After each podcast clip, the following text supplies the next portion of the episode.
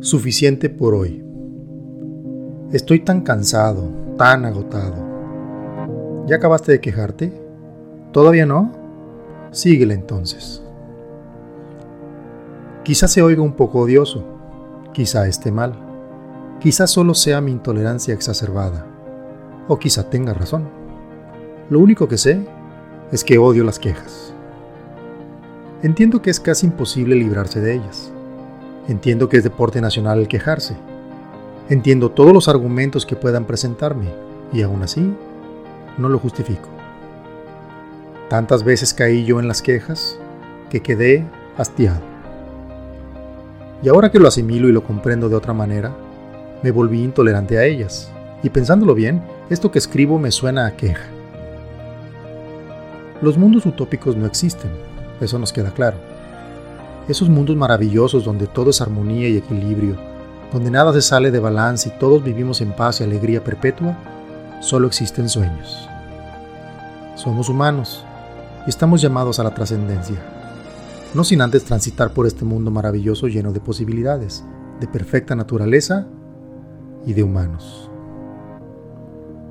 Nos quejamos porque no nos damos cuenta de la totalidad de las posibilidades que tenemos enfrente de lo poderoso que es nuestro pensamiento y de lo hábiles que podemos llegar a ser creando ideas nuevas e innovadoras.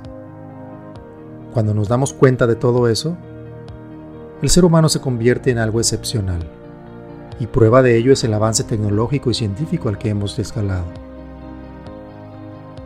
La queja surge del desequilibrio producido por nuestro intelecto y nuestras emociones.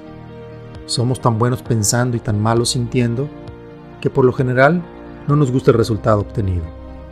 Y llega la queja, la justificación, el enojo y al final, la frustración. El estrés está de moda. La depresión justifica nuestra incapacidad y la infelicidad se vuelve nuestro enemigo a vencer.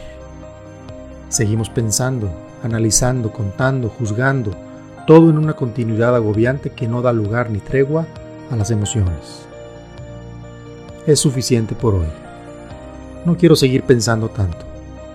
Quiero que mi emoción fluya y que acompañe a mi intelecto, que se hagan amigos, compañeros y cómplices. El equilibrio que obtenga quizá me ayude a no quejarme tanto.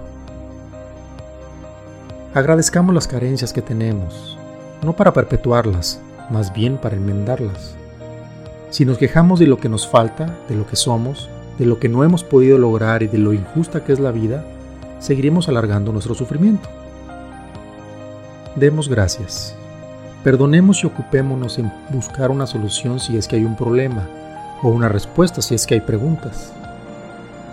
Nada de lo que hagamos podrá dar frutos si empieza o acaba con una queja.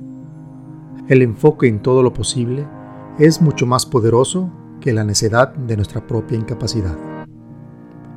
A quejarse a su tierra.